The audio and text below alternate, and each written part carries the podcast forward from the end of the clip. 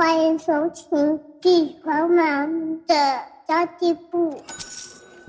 即便是忙碌的职业妈咪，一样能够打造出幸福的家。从育儿、财务知识到自我成长，我们都要样样精通。我是精算妈咪 Sandy Two，我会在这里透过自己自身经验的分享，以及访谈各个领域的专家达人，让你跟我一起打造属于我们自己的理想生活。Hello，大家好，我是陪你精算生活、创造理想人生的 CND Two 啊。今天这集节目差一点点开天窗，因为我周末的时候感冒了，然后完全没有声音。但是大家都知道我的节目其实没有库存嘛，然后感冒的时候就天哪，又跟上次一样，已经是第二次遇到这样的状况了，完全没有声音可以讲话的状况。那还好，今天已经恢复了，所以呢，就打算呢现场录了这一集之后呢，晚上就赶快把它剪辑，然后就赶快上线。今天想要跟大家聊聊的是关于社交的问题哦。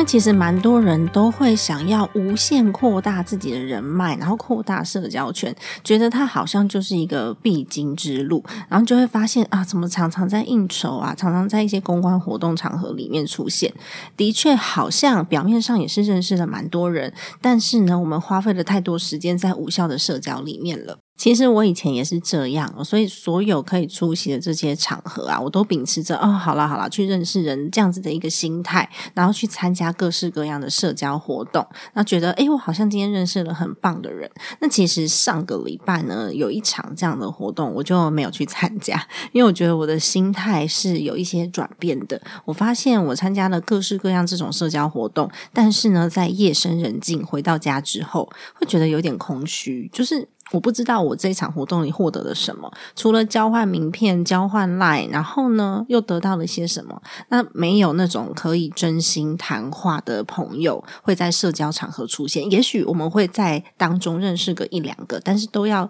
深入了解之后，才有可能变成我们真心的朋友。都是互相说：“哦，你好棒，哦你好厉害哦，你好美哦，你这件衣服在哪里买的？”你永远不会知道。对方他怎么看你？他真正的想法到底是什么？其实蛮难的。我以前很常出现这样子的场合，所以我的 Facebook 上面，我其实有两个 Facebook 的私人账号。我的旧的账号上面呢，大概有四千多人，都是因为大家交换来交换去，然后互相认识的。我后来就发现，那个账号对我来说，它是一个广告版面，它对我来说就是很大的负担。因为我不管发什么，我都会忘记说这些人是我在哪里认识的，我给他们看到我的私人生活。我到底是可以还是不可以？我去年的时候创了一个新的 Facebook 账号，然后那个账号里面呢只有两百多个人，全部都是我在线下认识的朋友，而且是可以信任的人。我后来就发现这样子的一个交友范围对我来说是非常舒适的，然后我也不会在乎说到底有多少人看过我的留言，或是有多少人看过我的文章。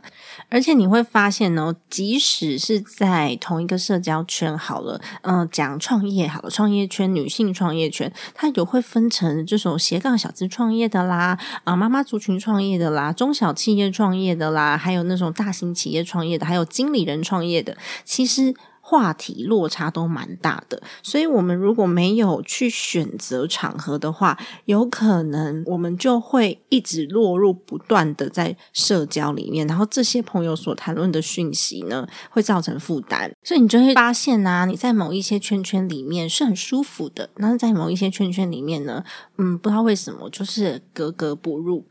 所以其实上个礼拜的那场聚会，我知道有很多的呃女性 mentor，就是女性的导师会在那场活动出现。那但是呢，我就看着我儿子想说啊，我还是在家陪小孩玩好了。所以我那天晚上呢，我是去国中同学家去吃盐酥鸡。所以其实这就是我的选择。所以后来我就觉得，我与其花很多时间去这样子的社交的场合当个花蝴蝶，我还不如呢好好的面对我自己，去自。我察觉去突破我自己现在的困境，然后我可以多学习啊，然后多去吸收一下我身边的朋友的需求。所谓的需求，是我这个同温层的需求是什么？我去发现，我就有可能从中去获得一些 idea，或者是从需求当中去发现商机。所以，当我的时间都放在这些重点上面的时候，我就会觉得，嗯，那我不要做太多的社交活动，因为其实我也蛮累的。说实在的啦，如果要把它当当成工作去做的话，我可以做得很好，但是其实我不想要这么做。我想要真正的跟朋友跟朋友之间的互动是好的，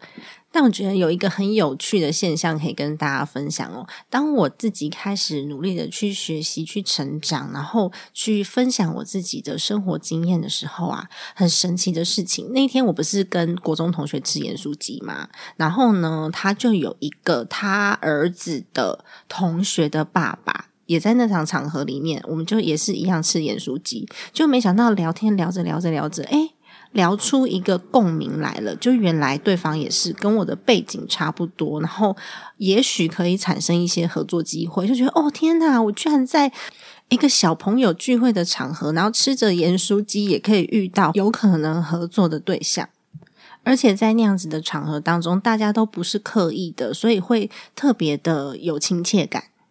但是有一种社交场合我还蛮爱去的啦，就是比我阶层再高一点的这个社交圈的场合，因为我可以看到格局更高的朋友们的分享，格局再更高，他们看的就是整体社会经济的这个动向，然后还有产业的动向，然后如何做整合。其实这些的思考方向会非常严重的去影响到我们的生活圈。但是身为市井小民，我们根本就想不到这些事情。情啊，可能也从来没有听说过这样子的观念，所以我觉得去让自己可以接触到的人更高阶一点，然后类型稍微多一些，往往呢能帮我们带来很多很多不同的想法哦。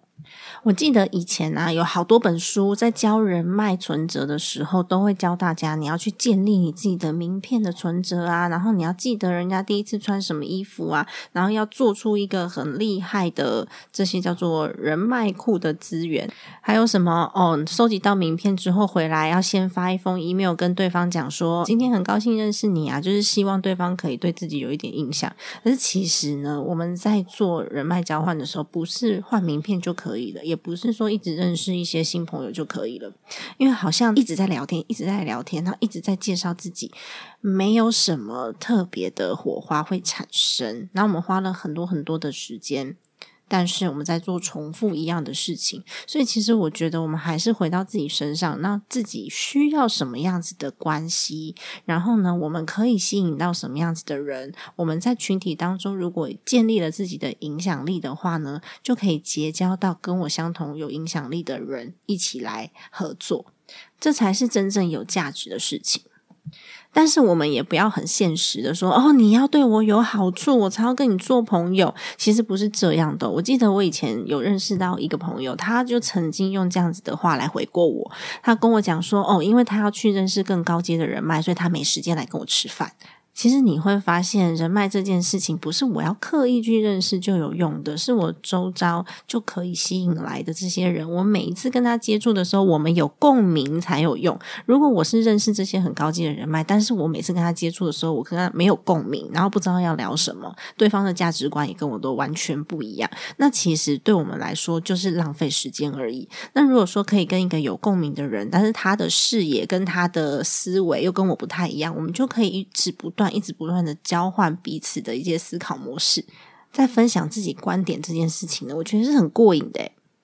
也许有很多人会说啊，但是我现在就在创业啊，或者是我斜杠创业，业务刚开始，我必须要高度的社交去认识很多朋友。嗯，这样子讲是没有错啦，但我觉得它是一个阶段性的任务，然后你要真的很 focus，因为你的时间是很有限的。你要知道，你要在这个场合里面呢，你认识什么样子的人。那这个团体的氛围是不是你喜欢的？是不是符合你自己期待的？因为其实我真的参加过非常非常多的团体的活动，可是有些团体只要去过一次，你回来会觉得哦天哪，好累哦，我不想再去。那其实不太适合你。那有些团体呢，是你去了以后，你觉得说哦，跟他们聊天好愉快哦。像这样子的团体，你可能相处起来比较舒服的，你就可以优先先加入，然后从这个团体当中呢，先去看看有没有同质性跟异质性的人，然后可以。互相来做学习的，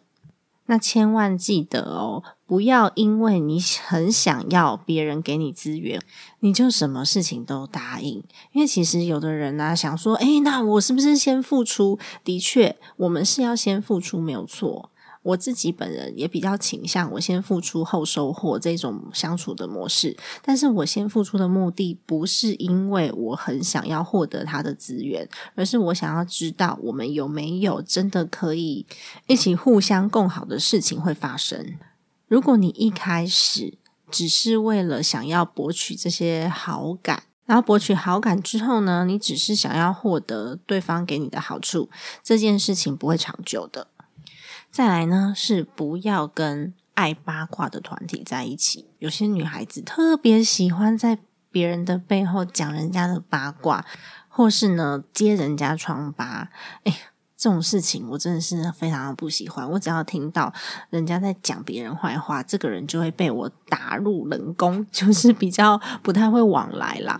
同样的一件事情，你是看哪一面很重要。像我跟我自己比较好的朋友啊，我们永远都能发现别人好的那一面。我们也会讲八卦，但是我们讲的八卦真的都是好的。比如说，哎，天哪，他怎么生三个小孩，然后身材还可以这么好，或者是他怎么呃可以一边顾着两个孩子，然后他一边做这么有成就的事情，或是他如果是家庭主妇的话，他怎么可以把家里面打理的有条不紊，然后跟他的老公相处的又这么好？这个就跟心态好坏是有非常大的关联的。如果心态正向，我们随时随地都能在任何事物当中找到值得学习的地方。我举一个例子好了，大家知道麦当劳，全世界都有麦当劳，对不对？所以麦当劳它算是一个很成熟的企业，然后也是经营的相当好的品牌。但是呢，我曾经就有经营那种呃法式料理、日式怀石这种等级的餐厅的朋友，那他的确手艺非常好，所以他常常会批评麦当劳怎么那么难吃，这么难吃怎么还会有人去？为什么大家都喜欢吃麦当劳？你看我们这么好的。东西都没有人来，为什么？的确，如果说你就美食这个部分的话，麦当劳的确它不是什么世界级的美食，但是呢，它却经营的这么成功，我们就必须把。它为什么成功的这个因素抓出来独立去思考？诶，它为什么即便它不是顶级美食，它还是可以经营的这么卓越？反而呢，你就忽略掉他比较不足的这部分，因为就不是我们要学习的。我们可能会学习他的 SOP，可能会学习他的服务精神，可能会学习他麦当劳他在做房地产的这些过程，因为这是他的成功的一个脚步，他成功的过往，我们去学习。那至于他东西好不？好吃，大家都知道麦当劳就这样，但是它却是一个成功企业，所以我们常常去看成功的那一面，那常常去看朋友好的那一面，那相处久了，你就会发现，哎，你的格局也跟着扩大了，因为大家都在谈论如何进步，如何更积极这件事情。不要跟那种小鼻子小眼睛、格局很小的人相处，也不要觉得哈，就是讲八卦可以拉近朋友之间的关系，你只会拉近一些。一样爱讲八卦的朋友的关系，反而是我们好好的去检视一下我人生当中的优先顺序是什么。那优先顺序有可能是人嘛，有可能是事件，有可能是我的创业这件事，有可能是我的成就感，有可能是我的孩子，有可能是我的呃我其他的家人。对我来说，家人永远是我优先顺序的 number one。所以，真的，其实我们在做任何决策之前，我们在安排任何事情之前呢，通通都要回去想一下自己的目标、目的是什么，自己的初衷是什么，我到底想要的是什么？我做这些事情是为了什么样子的原因？因为有时候在大家每天都在忙碌当中，你常常会忘记自己的初衷，就会觉得啊，对我事业要。成功，所以我这个聚会也要去，那个聚会也要去，通通都要去。但是你没有去回想说，诶，我是因为我的家人，所以我想要做这些事情，我想要成为一个 top sales，或是我想要有一个成功的斜杠事业，我这么的努力到底是为了什么？那常常去想清楚，我的初衷是什么。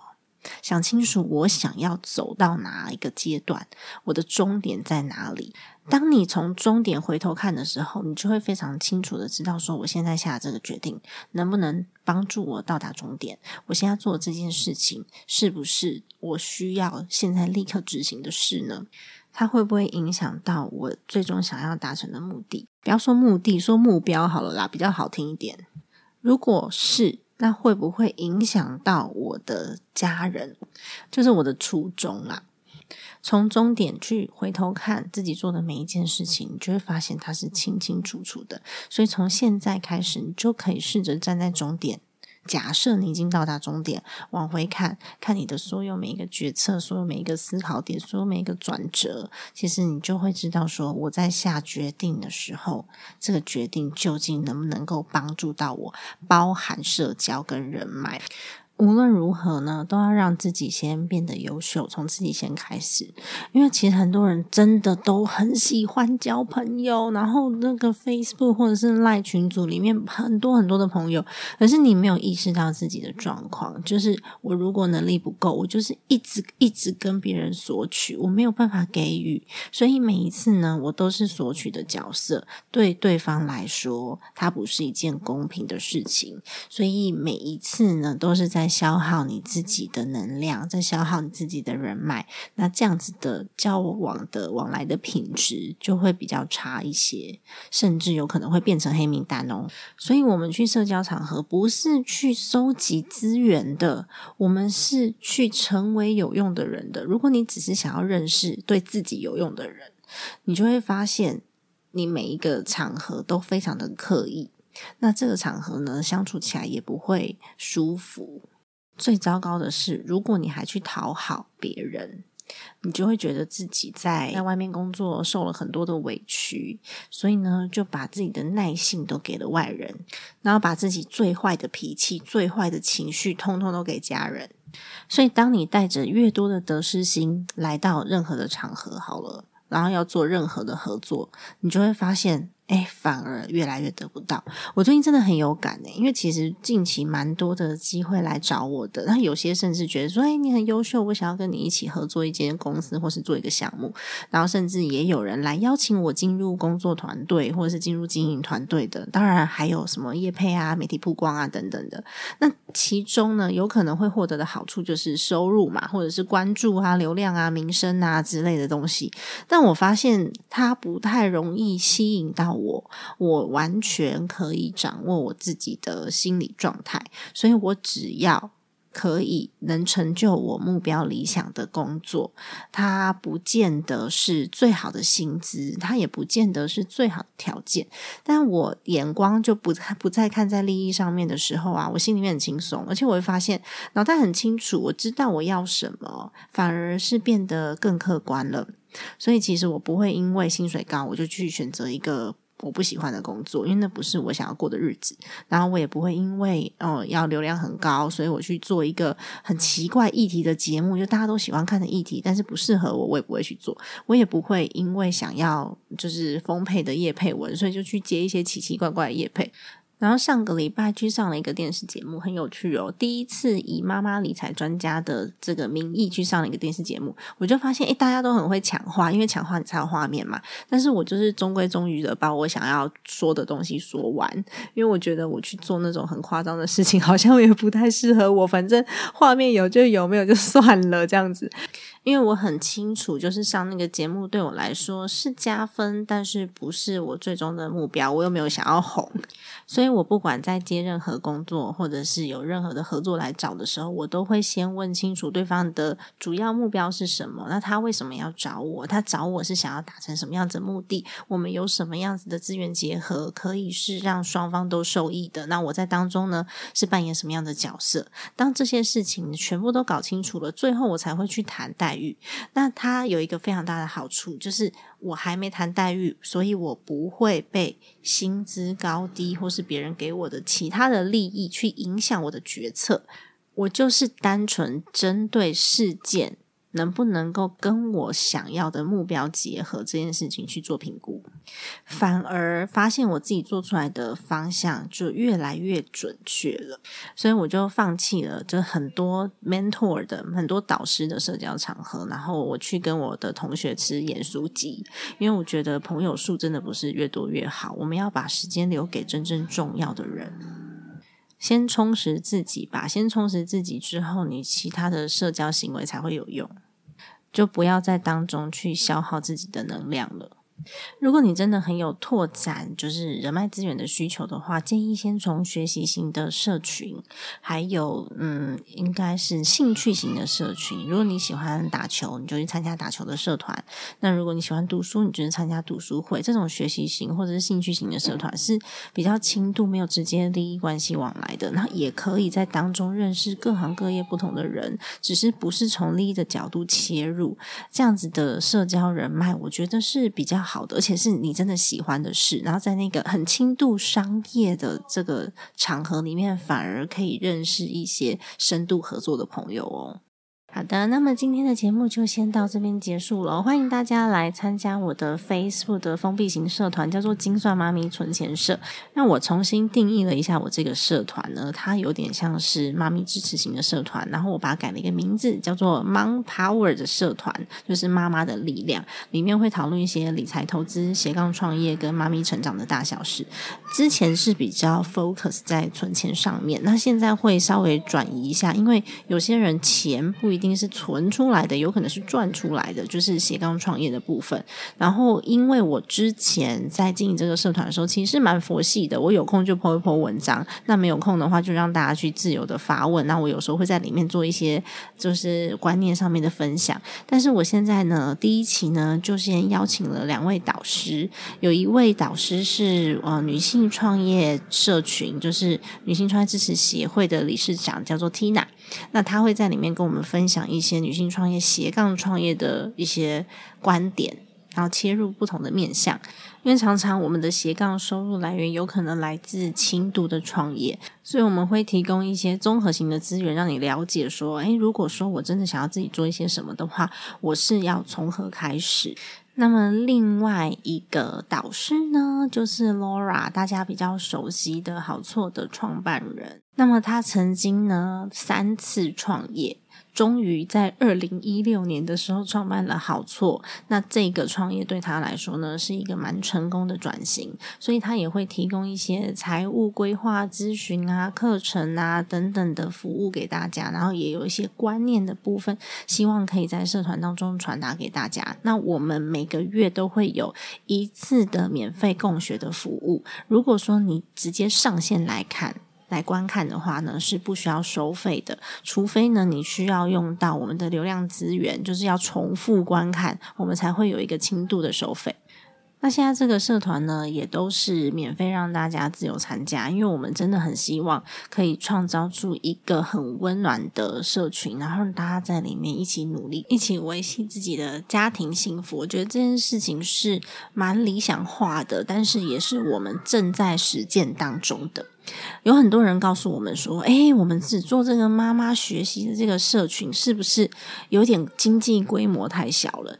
但我觉得啦，的确小归小，因为毕竟台湾人口有限嘛，然后她又要是妈妈，然后又要有非常学学习动能的妈妈，那的确这个市场对很多很多的产业来说是小的。但我觉得，呃，我们把一件事情好好的做好，那不管它大还是小，它都能够拥有自己的一份影响力。而且坦白说，我觉得啦，到了这个年纪了，那再加上我们平常都有在做。投资规划跟财务目标规划的人来说，我知道我自己的最小需求在哪里，所以它其实呢可以提供到我的生活所需，然后可以让我的家庭过上不错的日子。我觉得这就已经很够了呀。其实到最后你会发现呐，哎，我们创业赚钱不需要做到非常大的规模，也不需要赚非常非常多的钱，也不需要请很多很多的员工，不是这样才叫创业。如果我说它可以让我的生活过得哎有模有样，然后是开心是幸福的，不要说创业了以后呢。我反而没有了时间。回到我们刚刚前面讲的，以终为始嘛，我想要看到的终点的样貌长什么样子，会影响到我现在要做出来的决定哦。好的，那么我会把金算猫咪存钱社的链接放在资讯栏，欢迎大家加入，成为我们的学习伙伴。家庭理财就是为了让生活无余，分享这期节目，让更多的朋友透过空中打造属于我们幸福的家。我们下期再见喽，拜拜。